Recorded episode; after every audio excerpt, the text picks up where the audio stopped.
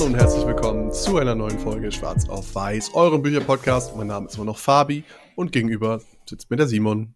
Steht dir der Simon an seinem tollen Stehschreibtisch.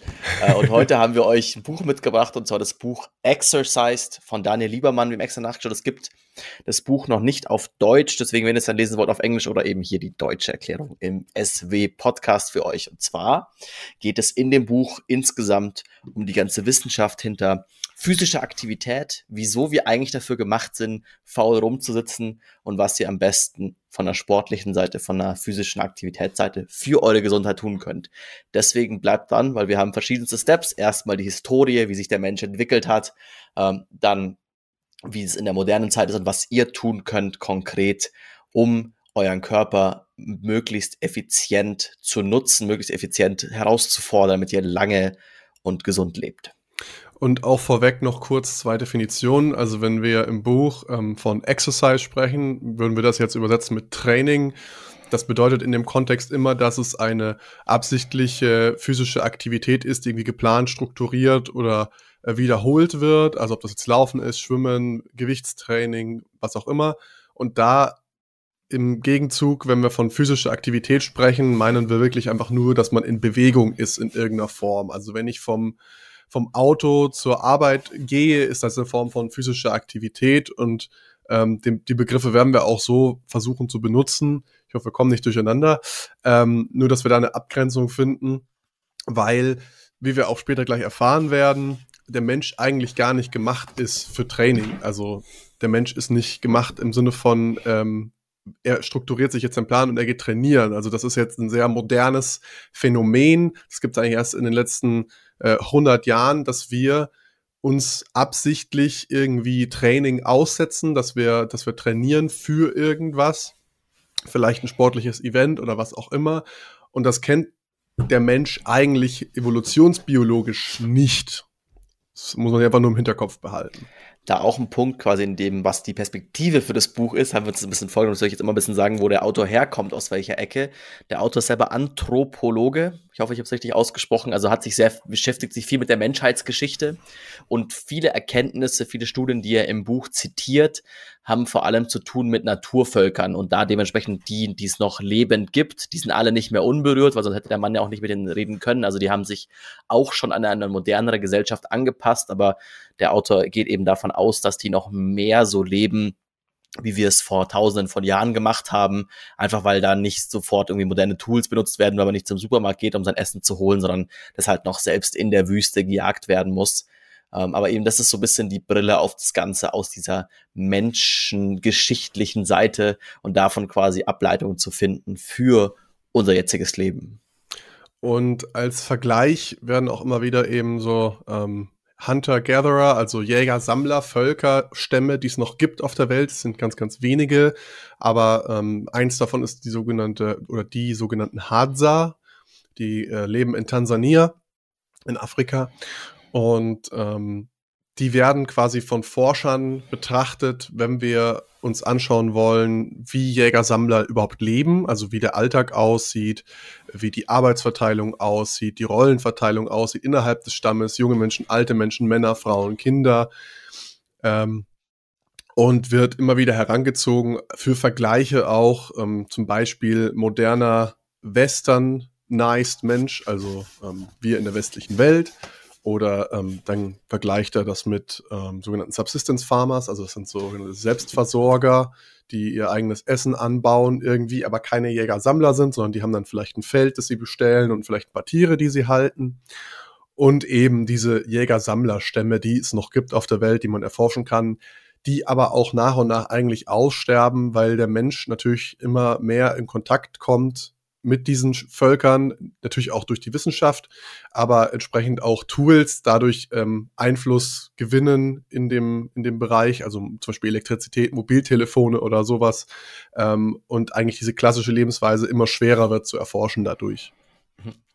Ich finde einen, einen Aspekt in dem Buch ganz cool von der Machart, und zwar jedes, jedes Kapitel beginnt immer mit einem Mythos, der quasi in dem Kapitel dann äh, zerstört wird oder quasi in der Sicht des Autors eingeordnet Busted. wird.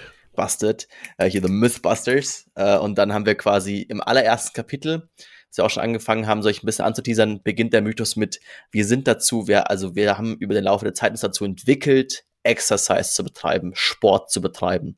Und da geht der Autor eben auch, wie Fabi vorhin schon gesagt hat, ziemlich bald drauf ein und sagt, okay, das macht eigentlich keinen Sinn. Also man kann schon auch in verschiedensten Naturvölkern beobachten, dass vor allem Laufen, also eine Form von Marathon, da auch mal gemacht wird, aber in gar keinem Fall in der gleichen, in der, in dem, der gleichen Competitiveness, die wir an den Tag legen, sondern es ist dann mehr auch so ein insgesamtes Familienevent und eher mehr so Entertainment, weil es gibt da keinen Fernseher und dann gibt's halt irgendwie einmal im Quartal, wie auch immer, wenn irgendwie der Mond gut steht, dann wird da halt einfach gelaufen und die laufen dann da so vor sich hin. Ähm, oder auch Abwandlungen davon ist dann quasi, es wird nicht per se gelaufen, sondern es wird so ein kleiner Ball immer nach vorne gekickt, dann werden trotzdem am Ende quasi sehr, sehr weite Distanzen zurückgelegt. Aber dass man da quasi sieht, das ist ein komplettes das ist mehr ein Event, das ist für Entertainment-Zwecke und hat eigentlich nichts mit dem alltäglichen Leben zu tun. Also auch wenn man sagt, okay, man bekommt von vielen Fitness-Gurus gesagt, von ja, der Mensch hat sich dazu entwickelt, Sport zu machen. Und wenn du viel am Schreibtisch sitzt, dann äh, tust du dir was Schlechtes und du musst irgendwie ins Gym und so weiter und so fort. Dann ordnet der Autor das ein, dass das gar nicht stimmt, dass man das auch, wenn man, man da verschiedenste Naturvölker beobachtet, sieht, dass die den Großteil des Tages einfach nur rumsitzen und nichts tun, weil viel Bewegung kostet halt viel Energie und gerade in einer Zeit oder in einem Leben, wo Energie etwas ist, was das, also die, die primäre Sorge der Menschen war den ganzen Tag, wo bekomme ich genug Essen her? Und je mehr du dich bewegst oder je mehr Muskeln du hast, desto mehr Essen brauchst du. Ich meine, das sieht man, glaube ich, auch an Fabi und mir. Fabi ist einen guten Kopf größer als ich und muss natürlich deswegen viel mehr essen. Heißt, ich habe schon mal einen, ich habe so einen, ich habe einen Vorteil, wenn wir in einem, in einem Umfeld leben, wo es wenig Essen gibt, weil ich einfach leichter äh, meinen Körper ernähren kann. Und so ist es bei diesen Naturvölkern eben auch, dass die ganz, ganz viel darauf setzen, Energie zu sparen und nicht eben unnötig ins Gym zu gehen und sich denken, hä, wieso hat jemand Muskeln? Das macht keinen Sinn, weil das ist eigentlich jemanden, der für die Gruppe schlecht ist, weil die Person der anderen Leuten das Essen weg ist. Und was man auch, was ich total interessant fand, was man auch bedenken muss, wenn die solche Events durchführen, wie so lange Marathons, sage ich mal, also die laufen dann wirklich 10, 20, 30 Kilometer, ähm, trainieren die nicht dafür. Also diese, diese Jägersammler, das sind dann soziale Events, aber die trainieren in der Form, wie wir das jetzt kennen würden, wie wir sagen würden, okay, ich gehe jetzt ins Gym und stelle mich aufs Laufband und mache da Intervallläufe oder was auch immer. Das kennen die nicht. Mit dem Konzept können die nichts anfangen.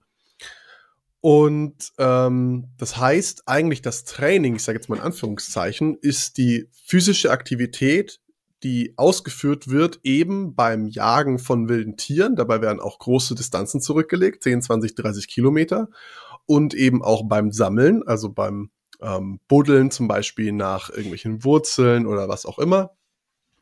Und da die das jeden Tag machen, also da gibt's keine Feiertage, da gibt's keinen Sonntag. Der Sonntag ist mehr oder weniger eine Erfindung von unserer modernen Gesellschaft, dass wir am Wochenende uns ausruhen können für die harte Arbeit unter der Woche. Äh, beziehungsweise im, im Farming-Kontext ähm, das gleiche eigentlich. Am Sonntag wird geruht, die anderen sechs Tage wird gebuckelt. Das machen die gar nicht, weil die pro Tag nicht so lange und so viel arbeiten und damit auch nicht so lange ähm, physische Aktivität ausgesetzt sind, wie jetzt zum Beispiel ein Bauer, der sein Feld bestellen muss. Das heißt, wie Simon schon gesagt hat, ein typischer Jäger-Sammler, der arbeitet vier bis sechs Stunden am Tag. Wir zum Beispiel arbeiten acht Stunden am Tag. Aber der Unterschied ist halt, die Arbeit ist bei uns, jetzt zum Beispiel bei Simon und mir, wir sind im IT-Space, ähm, wir sitzen halt den ganzen Tag am Schreibtisch, wir be betätigen uns halt nicht körperlich. Und ein Jäger-Sammler betätigt sich ausschließlich körperlich. Und selbst wenn der im Camp ist und sich ausruht, sage ich jetzt mal in Anführungszeichen, dann äh, betätigt er sich trotzdem noch, indem er halt zum Beispiel äh, Tiere häutet oder, oder was grillt oder äh, was zu essen macht, aber der sitzt halt dann auf dem Boden und es ist verhältnismäßig niedriges Aktivitätsniveau im Vergleich zum Jagen jetzt zum Beispiel. Mhm. Und da eben auch so ein bisschen, kann man auch so ein bisschen einordnen, ist wieder so ein modernes Schönheitsideal von uns eben halt Muskeln zu haben, sportlich zu sein. Das passt eigentlich gar nicht da rein. Das ist eigentlich wieder ein Zeichen von Reichtum, von Wohlstand, weil man sich eben diese überschüssigen Muskeln und vor allem die überschüssigen Kalorien, die diese Muskeln verbrauchen, leisten kann. Und das war früher einfach nicht möglich. Das war auch unkollegial, das war schlecht für die Gemeinschaft. Also es ist auch so ein, jetzt springe ich ein bisschen im Buch, aber ich finde, es passt ganz gut zusammen.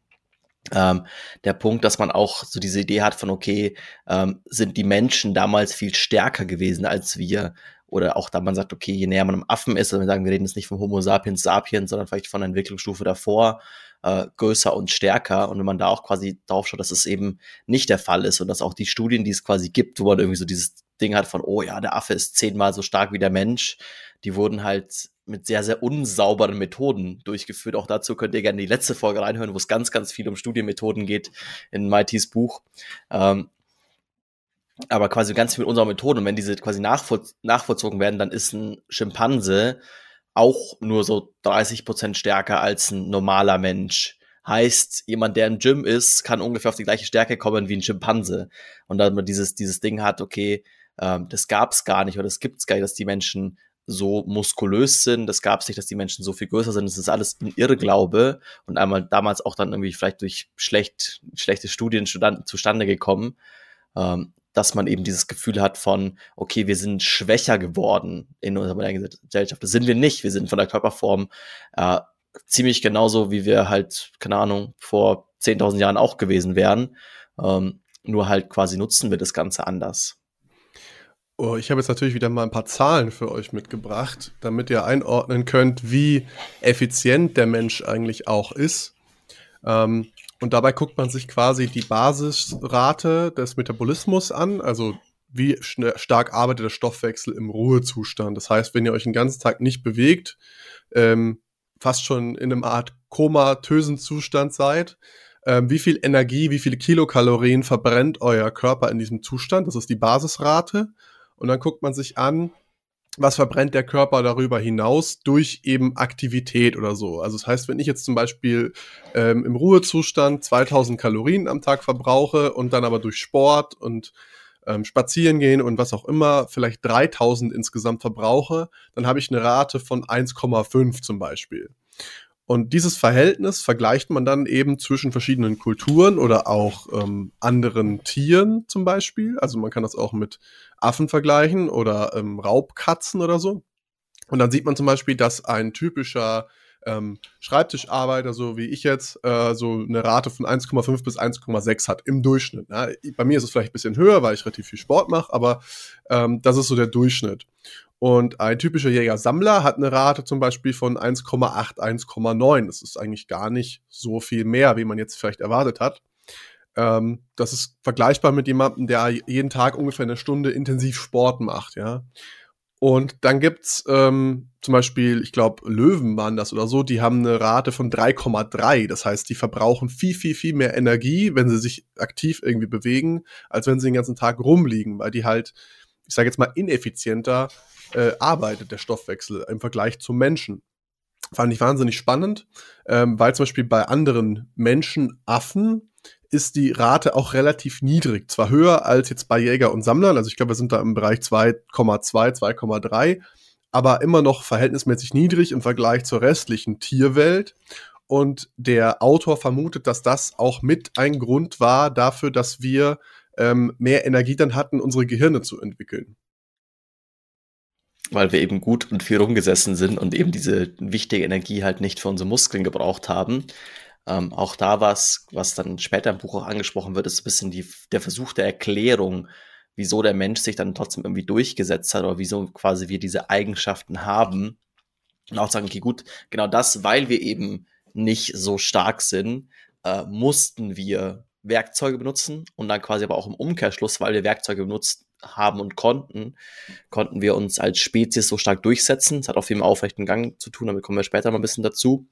Ähm, aber dass man quasi halt ähm, da sieht, dass des, den, dem Mensch, weil er so viel schwächer ist oder so viel weniger sich bewegt als eben ein Löwe oder so, ähm, der Punkt halt ist, dass der Mensch sich zusammenrotten musste, in Gruppen zusammenarbeitet und so weiter. Also, dass das ein essentieller Punkt war dafür, dass wir faul sind, dass wir zu dem geworden sind, was wir jetzt sind. Dass wir sagen, okay, wir haben uns in Gruppen zusammengehortet, haben Arbeit aufgeteilt, äh, um möglichst wenig Energie zu verbrauchen und trotzdem äh, die Energie irgendwie liefern zu können. Nutzen und zu können. Sorry. Was, was ich in dem Zuge auch noch spannend fand, weil wir gerade über den Stoffwechsel gesprochen haben, ähm, der Stoffwechsel ist wahnsinnig flexibel. Das heißt, wenn ich jetzt zum Beispiel momentan einen Verbrauch hätte von 3000 Kilokalorien und einen Grundverbrauch von 2000 Kilokalorien und jetzt auf einmal ähm, keine Nahrung mehr hätte oder sehr viel weniger Nahrung zu mir nehmen könnte, sagen wir, ich könnte nur 1500 Kalorien am Tag zu mir nehmen, dann würde sich mein Stoffwechsel, dadurch, dass der eine gewisse Flexibilität hat, so weit runterregeln, dass ich auch nur noch diese 1500 Kalorien verbrauche. Aber das hat natürlich sehr unangenehme Nebenwirkungen. Zum Beispiel ähm, wird die Körpertemperatur runtergefahren, ähm, die, die Produktion von ähm, Fortpflanz, also äh, Spermien zum Beispiel wird runtergefahren, eure Haut wird schlecht vielleicht, eure, eure Haare fallen aus, ganz mal übertrieben gesagt. Ähm, was, alles, was quasi nicht für den Grunderhalt dienlich ist, wird abgeschalten. Und äh, um euer Überleben quasi zu sichern und euer, euren späteren Reproduktionserfolg sozusagen, weil wir reden ja auch immer wieder über die äh, natürliche Selektion und ähm, die Theorie der Arten von Darwin in unserem Podcast. Und hier ist wieder so ein klassischer Fall. Alles, was nicht gebraucht wird, wird einfach nur für den Erhalt, um später euch fortpflanzen zu können, einfach rausgeschmissen, blöd gesagt, und deaktiviert. Und ähm, deswegen ist es zum Beispiel auch so, wenn ihr jetzt zum Beispiel eine Diät macht, egal was es für eine Diät ist, sobald ihr irgendwie in einem Kaloriendefizit seid, also wenn ihr weniger Kalorien zu euch nehmt, als ihr verbraucht, wird euer Körper sich nach und nach an diese niedrigeren Kalorien anpassen. Das heißt, für den gleichen Diäterfolg, also Gewichtsverlust, äh, müsst ihr dann wiederum stärker ins Defizit gehen. Und andersrum, wenn ihr dann aus der Diät rausgeht und wieder normal esst, dauert es eine gewisse Zeit, bis der Körper sich wieder an die neuen Umstände gewöhnt hat und wieder mehr Kalorien verbraucht. Und das ist dieser, dieser Jojo-Effekt, weil ihr habt dann einen geringeren Verbrauch durch die Anpassung eures Stoffwechsels. Und jetzt geht ihr wieder hoch mit den Kalorien und alles, was darüber hinaus quasi über euren Verbrauch hineinkommt, wird halt in Fettdepots angesetzt. Und deswegen nehmt ihr meistens wieder zu, wenn ihr die Diät gemacht habt. Mhm. Auch interessant. Auch gleich im Sport, so fies es ist. Also zum Beispiel, es wird dann kommt zum Ende des Buches noch mehr ähm, quasi so diese Frage, okay, wieso gibt es sehr alte, sehr ungesund lebende Menschen, die sich quasi nicht bewegen und wieso gibt es irgendwie sehr gute, gesunde Menschen, die sich viel bewegen, viel auf den Körper achten, die dann doch verhältnismäßig jung sterben. Und dass man quasi da auch sieht, eben allein von der Anpassungsrate, wie der Körper sich darauf anpasst, was quasi in dem Fall die Gesundheitsbenefits von Sport auch sind, die es absolut gibt, die im Buch auch besprochen werden. Ähm, dass der Körper sich dann so sehr anpasst, dass man oftmals auch zwischen den verschiedenen Aktivitätsleveln nicht so richtig einen Unterschied sieht. Also auch zwischen einem sehr, sehr aktiven äh, Jäger und Sammler und einem, der nicht so aktiv ist, da siehst du oftmals nicht so einen Unterschied, weil der Körper sehr intelligent ist, äh, da quasi auch die Art und Weise, die Bewegungsausführung und so weiter zu optimieren, damit eben wieder weniger Kalorien verbraucht werden, weil das ist so ein bisschen dieses Grundding, was der Körper will ist halt möglichst wenig Energie verbrauchen. Das ist auch so ein Punkt, wieso ihr zum Beispiel am Anfang, wenn ihr viel Sport macht, merkt so, boah, da purzel die Pfunde oder ich habe extreme Erfolge. Und dann auf einmal geht es viel langsamer, obwohl ihr genauso viel Sport macht, weil der Körper sich eben an diesen neuen, an dieses neue Bewegungsmuster gewöhnt, es effizienter und effizienter gestaltet und dementsprechend weniger und weniger Energie dafür verbraucht. Was natürlich uns in einem 21. Jahrhundert nervt, weil wir gerne irgendwie Muskeln aufbauen und Fett abbauen wollen, aber eigentlich ein super wichtiger, sehr, sehr essentieller ähm, Mechanismus ist, um dafür zu sorgen, dass wir eben nicht immer am Verhungern sind und nicht, also dass dann das Verhungern weniger wird, weil man eben, wenn wir sagen, wir würden auf einmal jetzt uns, wir machen jetzt mehr Sport und so weiter, haben dann doppelt so viel Energieverbrauch. Das war einfach früher nicht möglich, diese Energien, diesen Energiebedarf zu decken.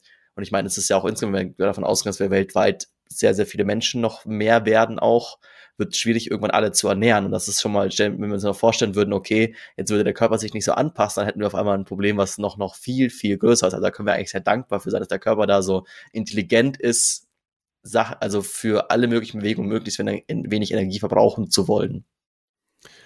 Und Lass uns doch mal übergehen zum nächsten Mythos. jetzt haben wir uns, haben wir sehr lange über diese, dieses, also jetzt sind wir ein bisschen im Buch hin und her gesprungen, haben über dieses Intro gesprochen und so.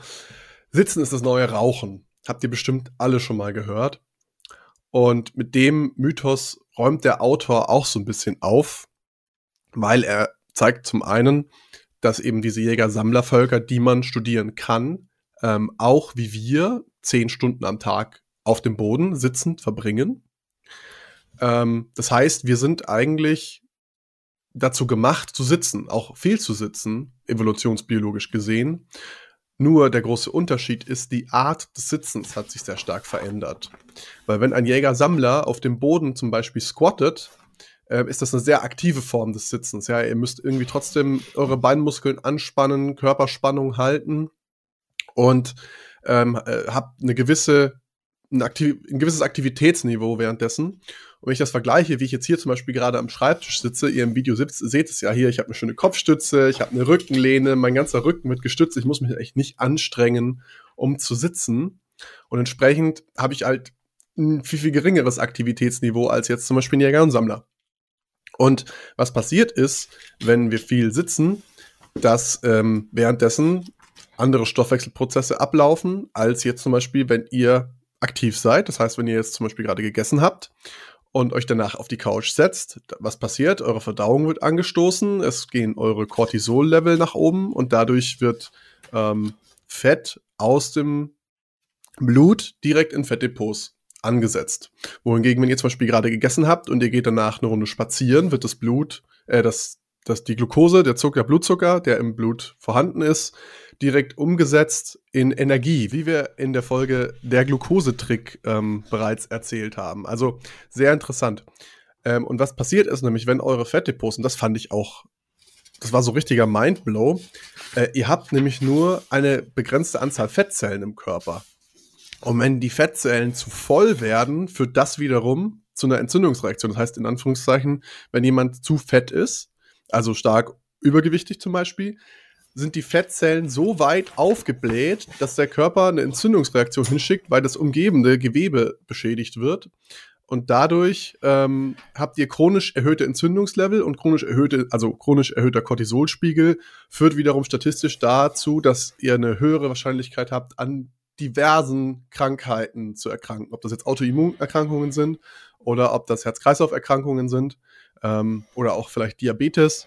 Äh, da ist wirklich Wide Range, ähm, was so Entzündungsniveaus auslösen können im Körper. Wie wir auch in der Folge ähm, von dem Buch von Gabor Mate schon gezeigt haben. Äh, hauen wir euch alles in die Show Notes. Wir haben so viele tolle Folgen schon für, für euch in der Vergangenheit müsst ihr auf jeden Fall mal vorbeischauen, weil da kann man auch wieder das ganze Sleepshow-Bach-Buch auch noch mit dazu bekommen. Mit Deutschland hat Rücken, passt hier natürlich auch sehr gut mit dazu. Also es gibt, wenn ihr jetzt gerade erst neu dazugekommen seid zum SW Podcast, keine Angst. Wir haben wirklich stundenlang Material für euch, dass ihr euch hier informieren könnt, noch viel mehr über das Thema Sitzen, das, das Thema Bewegung irgendwie lernen können, weil das natürlich auch ein Thema ist, was Fabio und mich sehr beschäftigt. Wir deswegen auch immer wieder Bücher auswählen, die uns noch mehr in die Richtung bilden.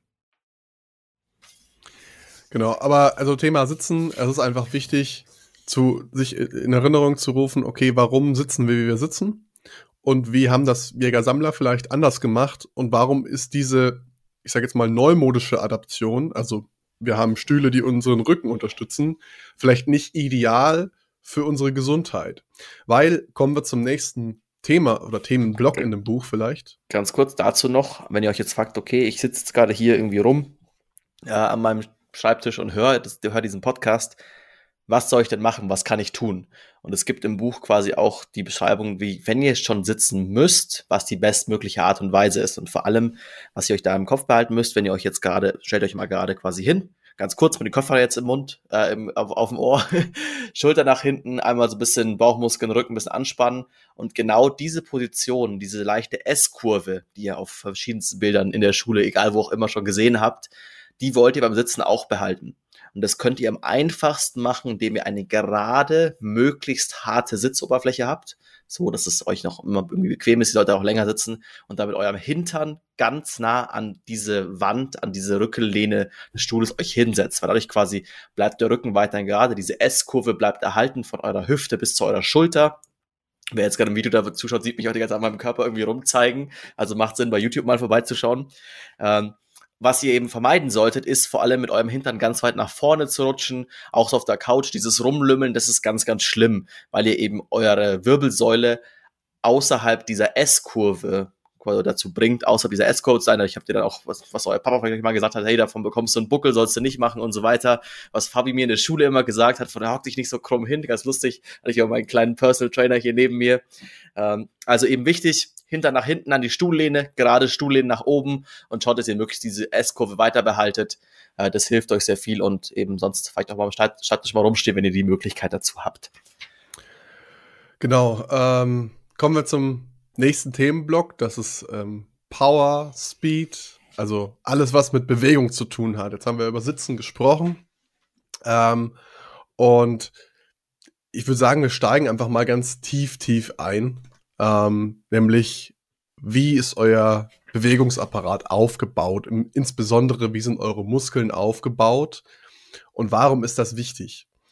Ähm, weil zum einen wie schon gesagt, Jäger-Sammler haben nicht trainiert. Die, die haben durch ihre physische Aktivität während dem Jagen, während dem Sammeln und während der Verarbeitung äh, von Lebensmitteln zum Beispiel oder der Bespaßung ihrer Kinder, sind die immer in irgendeiner gewissen Weise aktiv gewesen. Und diese Aktivität triggert dann eine muskuläre Antwort. Das heißt, wenn ihr euch bewegt, ähm, was passiert, ist immer eine Art Reiz, der in eurem Muskel gesetzt wird. Kann ein starker Reiz sein, kann ein schwacher Reiz sein, kann auch kein Reiz sein, wenn euer Körper vielleicht schon angepasst ist an die Belastung. Und dieser Reiz äh, triggert vom Körper eine Antwort, dadurch, dass die Muskel dann zum Beispiel stärker wird oder härter wird an der Stelle, wo der Reiz entstanden ist. Und ähm, oder zum Beispiel besser mit Sauerstoff versorgt wird. Und dadurch seid ihr beim nächsten Mal, nach einer gewissen Regenerationsphase, stärker vorbereitet, um den Reiz zu widerstehen. Äh, und das heißt zum Beispiel im Kontext vom Krafttraining, habt ihr vielleicht auch schon mal gehört, äh, ihr müsst nach und nach die Belastung steigern, um die gleiche muskuläre Antwort zu erzeugen. Das heißt, wenn ich am Anfang vielleicht mit 5 Kilogramm Hanteln Bizeps Curls mache, mache ich vielleicht nach zwei Monaten mit 7 Kilogramm Hanteln Bizeps Curls äh, weil mein Muskel sich daran angepasst hat und entsprechend auch vielleicht durch Volumen oder Dichte ähm, die, die Optik ein bisschen verändert hat. Ja? Also er ist vielleicht größer, er ist vielleicht härter. Ähm, und das ist quasi eine Anpassungsreaktion von eurem Körper auf diesen Reiz. Mhm. Da auch wichtig, eben der Körper passt sich immer an das an, was ihr ihm abverlangt. Also es ist zum Beispiel auch so ein Punkt, dass er natürlich sagt, okay, wenn ihr auf irgendwas Bestimmtes hintrainiert, müsst ihr diese Aktivität auch machen. Also wenn ihr sagt, ihr wollt einen Marathon laufen, ist es nicht sinnvoll, im Fitnessstudio die ganze Zeit nur Beinpresse und Squats zu machen, die quasi, die zwar auch Muskeln in den Beinen begünstigt, aber eben eine an, ein anderer Reiz ist, als halt lange laufen zu können. Deswegen seht ihr vermutlich Marathonläufer, die haben irgendwie große Beine, einen sehr dünnen Oberkörper, einfach sehr angepasst auf die Sportler, die sie machen äh, eben halt da wichtig, das ist natürlich das, wo ihr auf hin wollt. Ihr könnt leider nicht alles abdecken. So, ihr müsst euch irgendwie für eins entscheiden, beziehungsweise alles so ein bisschen machen, ähm, um dahin zu kommen. Ganz das liegt Kraft. Vor allem, das liegt vor allem daran, dass ihr zwei verschiedene Arten von Muskelfasern habt in eurem Körper. Es gibt sogenannte Fast Twitch, also schnell schaltende Muskelfasern und sogenannte Slow Twitch, also langsam schaltende Muskelfasern, die zum Beispiel erst aktiviert werden, wenn ihr eine Bewegung langsam ausführt oder wenn ihr äh, eine Bewegung über einen langen Zeitraum immer wieder, immer wieder ausführt. Also zum Beispiel Laufen wäre, ein, also Joggen, langsames Joggen oder Gehen ähm, wäre ein Beispiel dafür, wohingegen die schnell schaltenden Muskelfasern aktiviert werden bei explosiven Bewegungen, also zum Beispiel ein Kick von einem Fußball oder ähm, eine Liegestütze oder so. Das wollte ich nur ganz kurz noch einwerfen. Für die Leute von euch, die jetzt im Gym arbeiten, Vielleicht war, war es für mich ein Gotcha, ihr alle wisst es schon. Ähm, aber die quasi, wenn ihr sagt, ihr wollt quasi im Fitnessstudio oder Muskeln vergrößern, sagen wir mal vor allem auf visuelle, auf visuelle Art und Weise wollt ihr hinkommen, wie schafft ihr das möglichst effizient? Und da quasi wird im Buch vom isometrischen Training gesprochen. Ähm, und noch von einem anderen, wo ich den Namen vergessen habe, wo es halt eben, wo es gegen meine Intuition ging. Äh, zum Beispiel, bleiben wir beim Beispiel Biceps Curls, was Fabi vorhin aufgemacht hat. Ähm, es ist eigentlich nicht das Hochziehen der Stange, der Bewegung, die den Muskel schafft, sondern isometrisches Training quasi möglichst stabil die Stange in einer Belastungsposition halten und dann langsam die Stange wieder ablassen. Also wenn ihr wollt wirklich möglichst effizient Muskeln aufbauen. Zum Beispiel in diesem Stall wäre es okay, ihr müsst die Stange irgendwie hochbekommen, möglichst lange oben halten und dann ganz, ganz langsam ablassen, weil eben da nochmal ein viel stärkerer Reiz gesetzt wird als bei der hochziehenden Bewegung selbst. Und das hängt eben auch damit zusammen, dass ihr diese verschiedenen Typen Muskelfasern in eurem Körper habt. Also wenn ihr die ganze Zeit nur die positive Bewegung trainiert, also die Bizepscurl nach oben und dann einfach die Hantel mehr oder weniger fallen lasst, trainiert ihr eben nur diesen einen Typ der Muskelfaser, wohingegen dieses langsame Halten und Absenken den anderen Typ Muskelfaser stärker trainiert. Und ihr braucht beides, um maximal einen optischen Reiz zu setzen, also dass ihr, dass ihr möglichst viel Muskulatur optisch aufbaut. Exzentrisch. Jetzt habe ich das Wort gerade nochmal nachgeschaut. Das quasi langsam ableisen heißt exzentrisch. Das kann ich auch mit Fachwörtern hier um mich werfen. Simon ist heute der Fachwörtersguru. Ja, weil ich das Buch in der Hand habe. Deswegen ist es einfach. Ich habe es mir anmarkiert und kann aber die Sachen irgendwie hier rauslesen. das ist ja fast schon Cheaten. Aber ich mache es ja genauso. Also. Hm. Fair Game. Ich würde fast sagen, lass uns zum nächsten Kapitel. Das fand ich eines der spannendsten. Und zwar ähm, Kämpfen und Sport. Wie quasi der Mensch sich dazu hinentwickelt hat, äh, Sport zu machen. Also Sport auch im Sinn von Teamsport, Fußball und so weiter. Und das Kämpfen. Oder was man auch quasi auch, was der, man aus der anthropologischen Sicht irgendwie ableiten kann. Weil eben da so ein bisschen fand ich wieder, einfach, ich finde es immer wieder spannend, was man sich irgendwie halt mit einfachen Sichten auf die Natur, auf die Entwicklung irgendwie ableiten kann. Und zwar ist der Punkt, dass wir zum Beispiel relativ sicher sagen können, dass der frühe Mensch äh, nicht sonderlich aggressiv war, nicht härter gekämpft hat als wir jetzt, sondern im Vergleich zum Beispiel zu Affen eher friedvoll war, was ich vorhin schon meinte, dass wir quasi in einer Gesellschaft zusammengelebt haben. Jetzt ist die Frage, woher denkt man sich das? Woher man war ja nicht dabei. Und da fand ich, ich fand aber die Methode wieder super spannend. Und zwar zu sagen, okay, was man, was sieht man bei Affen? Bei Affen sieht man, dass die Männchen Normalfall 30 bis 40 Prozent größer, schwerer, stärker sind als die Weibchen. Heißt, dass sich über die Laufe der Zeit der Genpool als starkes, großes Männchen durchgesetzt hat kann man wiederum daraus schließen, okay, es war von Vorteil für die Reproduzierbarkeit, für den, dass man quasi mal hat, dass man ein, eine weibliche Schimpansenpartnerin gefunden hat, äh, groß und stark zu sein. Und daraus sagen, okay, wieso? Weil ich eben die anderen Männchen wegboxen kann und sage, hey, nee, das ist meine Frau, geh weg hier. Ähm, und man aber eben im Vergleich dazu sieht, dass es bei den Menschen nicht so ist. Und das kann man auf zwei sehr grundlegende Dinge zurückführen einerseits, dass der Mensch eben schon sehr früh in Gruppen zusammengelebt hat und da halt ein, eine weniger aggressive Einstellung sehr von Vorteil war und sich deswegen dann die Männchen, die halt eher vielleicht so politisch auch waren und es irgendwie organisieren konnten, dass sie in der Gruppe irgendwie gemocht wurden und so weiter, durchgesetzt hatten, viele Frauen hatten, viele Kinder zeugen konnten und sich dann quasi diese, dieser Genpool weitergegeben hat. Und natürlich der aufrechte Gang. Jetzt denkt ihr euch so, hä, wieso der aufrechte Gang? Ist auch ein bisschen ein Punkt, aber eben der aufrechte Gang hat es dem Menschen ermöglicht, Werkzeug zu benutzen. Werkzeug auch im Kampf. Weil ein Schimpanse, so der mit irgendwie auf allen Vieren irgendwie erstmal, ja, die sind super schnell und irgendwie stark und so weiter, aber auf allen Vieren quasi nicht wirklich äh, effizient Werkzeug benutzen können, weil sie mit den Händen alles machen müssen, sich stabilisieren und so weiter. Der Mensch, dadurch, dass wir nur zwei Teile unseres Körpers, zwei Extremitäten für stehen bleiben nutzen müssen, haben wir zwei Hände frei, die wir für Werkzeuge nutzen können. Da hat man zum Beispiel auch gesehen, okay, da hat sich halt dann wiederum die Person, die irgendwie intelligent war, eben größere Entwicklung des Hirns, ähm, durchgesetzt, weil halt mit Werkzeug auch besser, effizienter gekämpft werden konnte. Aber eben im Großen und Ganzen auch das Kämpfen weniger vorgekommen ist. Ich meine, auch wie wir jetzt heute sehen, so ja, es gibt immer noch sehr, sehr viele, sehr, sehr schlimme, schreckliche Kriege auf der Welt, aber wir kämpfen viel weniger, als wir es noch vor tausenden von Jahren gemacht haben, wo wir uns nicht einfach auf den Kopf gehauen haben, weil irgendwie hier, ich brauche die Weide, du brauchst die Weide und so weiter und wir müssen wirklich ums Überleben kämpfen. Daher kommt der Begriff ja auch. Habe ich noch einen kurzen Fun Fact für euch. Der Mensch ist das einzige Lebewesen, was über dem Kopf Dinge werfen kann. Also einen Ball zum Beispiel über den Kopf werfen kann, eine Lanze über dem Kopf werfen kann. Das war bei mir auch so ein, so ein Gatscher so ein bisschen, weil unsere Schulter entsprechend anders geformt ist als bei anderen Säugetieren zum Beispiel. und ihr äh, so viel Range of Motion habt, dass ihr den, den Arm wirklich komplett über dem Kopf ausstrecken könnt, was kein anderes Tier kann. Also wenn ihr euch zum Beispiel mal einen Hund anschaut, der kann den Ellbogen vielleicht bis zum äh, Brustkorb anziehen und das war's. Also da geht nichts über Kopf oder so.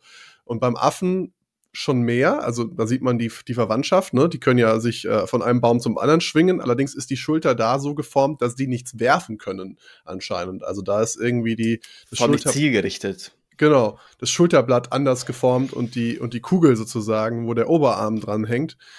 Ähm, so dass das immer irgendwie so total random dann la irgendwo landet, wenn die versuchen, was zu werfen. Und Affen werfen ja zum Beispiel ihre Exkremente durch die Gegend auf andere. Und da ist zum Beispiel auch, was der Autor auch sagt, und zwar eben, was man bei allen anderen sieht, bei, bei den Affen zum Beispiel auch, dass die von unten werfen. Er nennt es, ich glaube, unterhändig und oberhändig, je nachdem quasi, wo die Hand, wenn ihr jetzt YouTube schaut, dann seht ihr quasi, wie ich meine Hand dazu halte, quasi je nachdem, wo der Speer quasi auf der Hand aufliegt. Wenn ich quasi das hier von unten werfe, und da meint er eben, wenn das passiert, dann müsst ihr laufen. Wenn ihr seht, ein Affe wirft von unten, dann müsst ihr aber dann, die können relativ kraftvoll, sehr zielvoll damit werfen. Man kann Affen, Affen können sich auch selbst beibringen, einen Speer zu bauen und zu werfen. Äh, so, also gibt es, dass da auch ein bisschen Werkzeuge benutzt werden. Aber eben dieses Über am Kopf, dann trifft der Affe nirgendwo hin, weil er nicht gezielt werfen kann, weil er keine Kraft dafür nicht aufbauen kann. Und da wir eben, da haben wir eben einen Vorteil und es ist auch wieder so ein bisschen so ein ich glaube, auch ein bisschen Henne-Ei-Problem. Was kam zuerst? Haben wir zuerst Werkzeuge benutzt und dann wurden quasi auch, hat sich unser Anatomie mit angepasst oder umgekehrt. Es wird sich sicher beides ein bisschen begünstigt haben und wie immer auch viel Zufall in der Evolution mit dabei. Aber dass wir eben halt dann in der Lage waren, Speere zu benutzen und dementsprechend dann da ähm, das wieder auch unseren Körper geformt hat. Also was man auch sieht quasi in Ausgaben von frühen Menschen, auch bis jetzt, dass wir einen, gerade Männer eine viel stärkere Veranlagung haben, in dem Oberkörperbereich Muskeln aufzubauen. Und das führt der Autor eben darauf zurück, zu sagen, hey, das ist deswegen, weil wir halt über Kopf werfen, weil wir den Oberkörper brauchen zum Jagen. Im Vergleich zu den Frauen, wo quasi die Mu Muskelmasse über den ganzen Körper eher gleich verteilt ist. Äh, und bei Männern eben das alles eher im Oberkörper, Frauen sogar eher vielleicht noch in den Beinen, weil da eben viel durch Laufen, Sammeln und so weiter war. Ähm, und dass man das quasi auch wieder am, am, an der Evolution am Menschen sehen kann und sich das wieder gegenseitig begünstigt, weil ihr eben nicht mehr euch nur doof auf die Nase hauen musste, sondern okay, komm, von mir wurscht, so komm ruhig her, du großer, starker, zwei Meter Mensch, ich werf dir einfach meinen, meinen Speer sehr intelligent irgendwie gegen die Brust, dann bist du auch tot.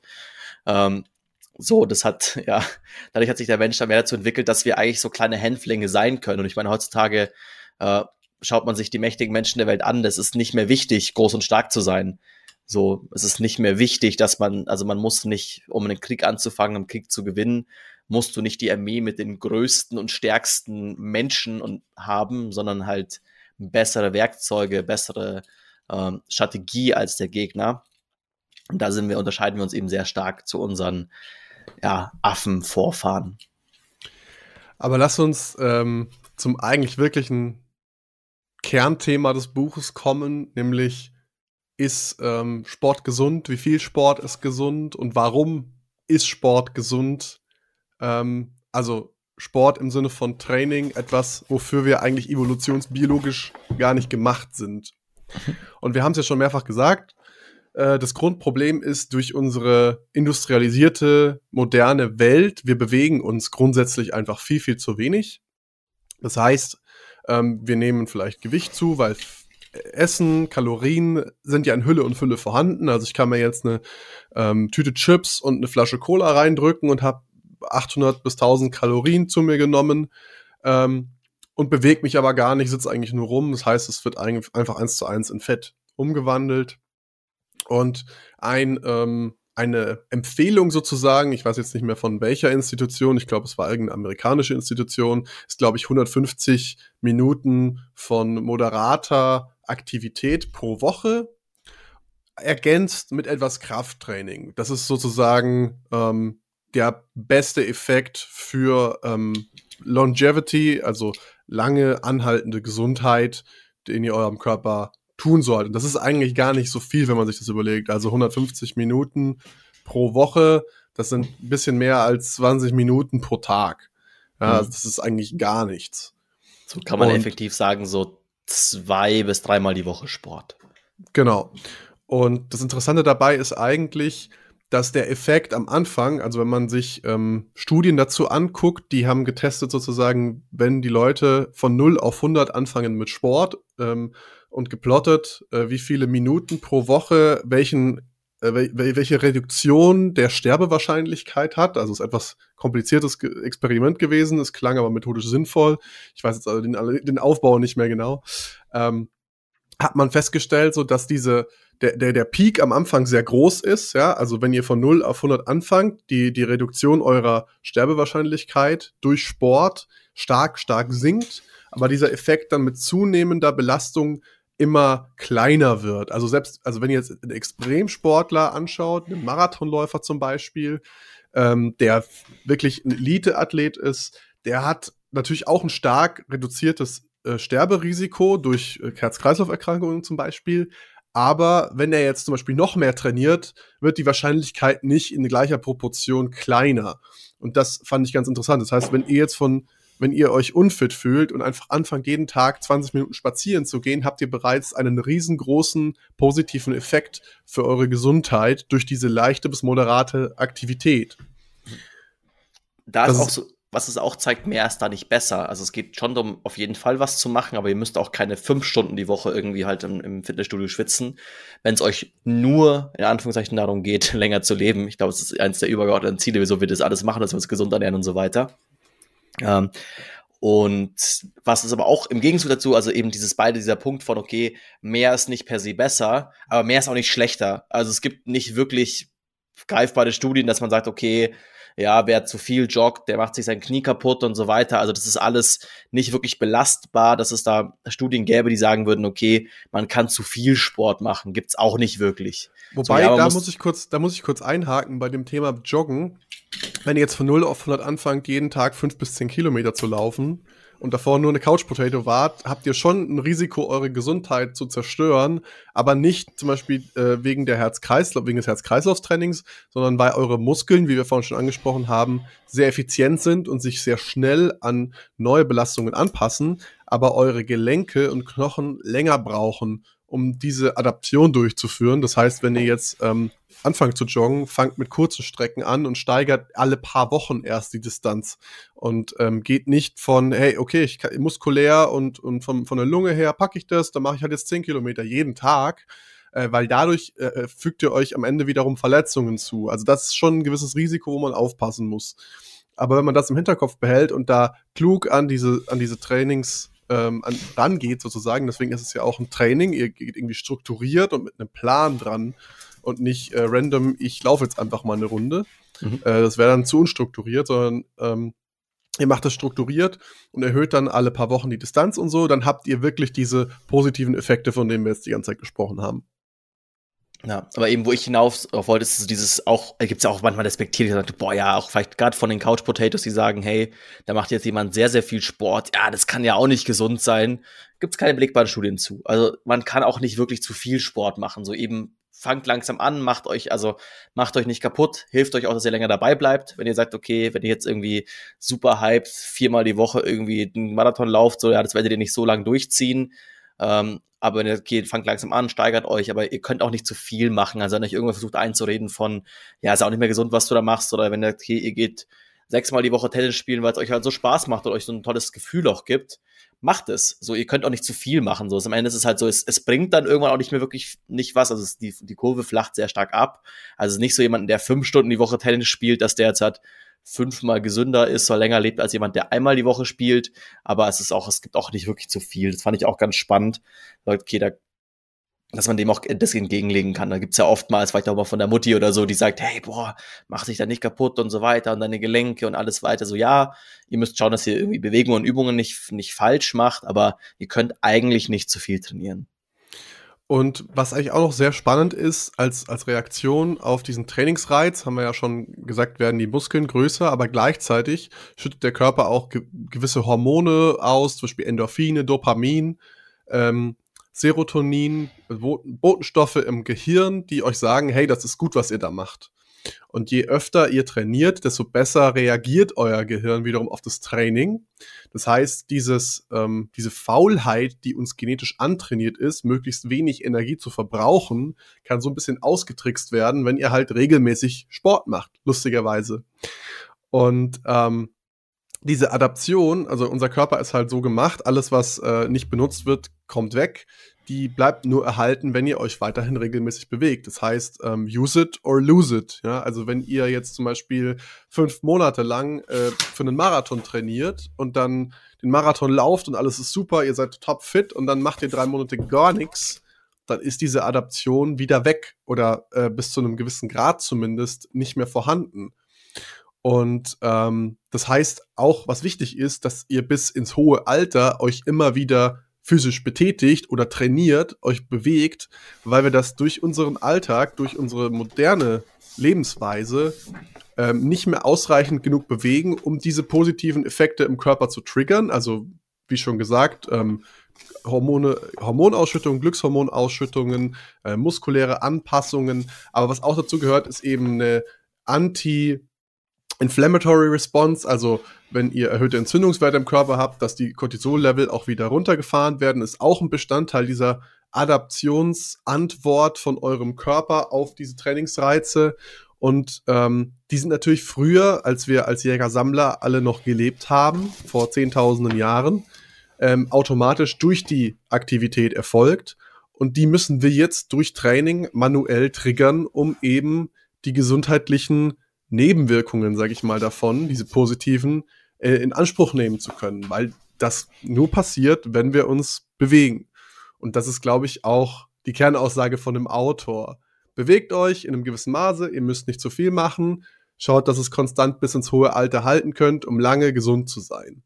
Weil, das fand ich auch noch spannend, äh, Leute, die im hohen Alter sich nicht mehr bewegen, haben nicht ein, unbedingt ein höheres Risiko, früher zu sterben. Allerdings sind die letzten Jahre eher geprägt von schweren Krankheiten. Das heißt, man kann das Leben vielleicht nicht mehr so sehr genießen, wenn man jetzt ähm, zum Beispiel eine, eine Herzkrankheit hat. Ähm, wie jemand, also statistisch gesehen, der Sport macht, auch ins hohe Alter, der hat ein deutlich geringeres Risiko, an diesen Krankheiten zu äh, erleiden, eine dieser Krankheiten. Und dadurch ist die Wahrscheinlichkeit, diese, diese lange Leidensphase vor dem Tod zu äh, ähm, haben oder zu erleiden, deutlich geringer, dadurch, dass ihr Sport macht. Also, das war für mich so ein, so ein Gotcha, so fuck, ich muss jetzt wieder ins Fitnessstudio, ich muss jetzt mal wieder ein bisschen mehr pushen. Ähm, einfach aus Gründen dieser, dieser, dieser lang äh, andauernden positiven Wirkung, die ihr davontragen könnt. Ein Punkt noch, den ich ganz spannend fand, weil Fabi auch gerade schon Dopamin angesprochen hat. Ich, ich vereinfache es jetzt mal. Es gibt noch mehr Hormone, die da was machen. Machen wir vielleicht auch mal eine Folge dazu. Aber sagen wir mal, Dopamin ist das Glücks- und Motivationshormon. Äh, und quasi, weil wenn ihr quasi Dopamin ausgeschüttet bekommt, dann motiviert euch das, was zu machen. Zum Beispiel so, wenn ihr Schokolade seht, seht, dann schüttet der Körper Dopamin aus und sagt, geil, ich will die Schokolade haben. Ähm, das Problem ist, das gibt es bei Sport nicht. Es gibt bei Sport äh, nicht den Punkt, dass ihr davor, das, äh, dass euch der, euer Körper davor Dopamin ausschüttet. Und dann sagen, okay, ich, keine Ahnung, ich freue mich dann schon einfach quasi körperlich, chemisch auf den Sport, sondern es ist immer erst währenddessen und danach. Und es, weil, weil es mir als gekommen ist, ich glaube, wir hatten es auch schon in einem Buch, aber was man vielleicht machen kann, wenn ihr sagt, okay, ihr wollt euch da vielleicht gerade am Anfang ein bisschen euren Körper ein bisschen austricksen und mehr diesen, dieses High, diese Euphorie auch schon spüren. Wenn ihr Koffeintrinker seid, könntet ihr euren Koffeinkonsum auf kurz vorm Sport legen. Das heißt, okay, ich trinke weniger Kaffee, ich trinke keinen Kaffee, außer kurz bevor ich ins Fitnessstudio gehe. Vielleicht auch erst dort, bevor ich im Training starte, weil Koffein hat die gleiche Auswirkung. Koffein wird, bevor es getrunken wird, wird eigentlich der, das meiste Glückshormon ausgestoßen, um euch eben zu motivieren, dieses Koffein zu trinken. Und wenn ihr das quasi in Sport kommt und sagt, okay, äh, ich, ich, äh, ich trickse meinen Körper aus, dass ich immer, wenn ich zum Sport gehe, denke, boah, da habe ich jetzt mega Bock drauf, weil ich hat der Körper bloß Bock auf das Koffein, äh, kann euch das am Anfang viel helfen und damit könntet ihr, könnt ihr euch vielleicht so ein bisschen austricksen. Sagt, okay, ihr trinkt jetzt gerade fünf Kaffees, trinkt mal lieber, trinkt mal erst nur zwei und dann eben noch mal einen irgendwie vorm Sport und einen danach, da merkt ihr, wie, es, wie sehr ihr motiviert seid, Sport zu machen. Ein kleiner Trick am Rande. wenn jetzt auch irgendwas unklar ist, ich hoffe, wir haben es alles rübergebracht, so die Themen, aber wenn noch irgendwas unklar ist, dann schreibt uns doch einfach eine E-Mail an Oder feedback fwpodcast.de oder noch besser, lest das Buch. Ähm, wir haben unten in den Show Notes einen Amazon Affiliate Link, wenn ihr uns unterstützen wollt. Da bleiben ein paar Cent dann bei uns hängen. Äh, es ist aber leider nur auf Englisch zu haben. Man soll an der Stelle mal erwähnt sein. Und äh, ansonsten, ihr kennt das, das Prozedere. Danke, Johnny, an dich, dass du dabei bist als Patreon-Subscriber. Ähm, unter Patreon findet ihr Bonusfolgen und anderen Content, den wir extra für euch produzieren, wenn ihr uns dort unterstützt. Und ansonsten folgt uns einfach, wo ihr uns gerade hört. Lasst uns eine gute Review da. Ähm, lasst uns bitte keine schlechten Reviews da. bitte, bitte, bitte. Weil das hilft uns vom Algorithmus besser gefunden zu werden, damit unsere Inhalte noch mehr Leuten ausgespielt ja. werden und das kostet euch nichts. Ähm, das ist die einfachste Form der Unterstützung. Und ansonsten hören wir uns in zwei Wochen wieder mit einem neuen Buch. Ich kann schon mal teasern, es ist wieder eine Biografie. Und äh, habe ich auch richtig Bock drauf, freue ich mich schon. Und ja, habt eine gute Zeit. Bis dann. Ciao. Tschö.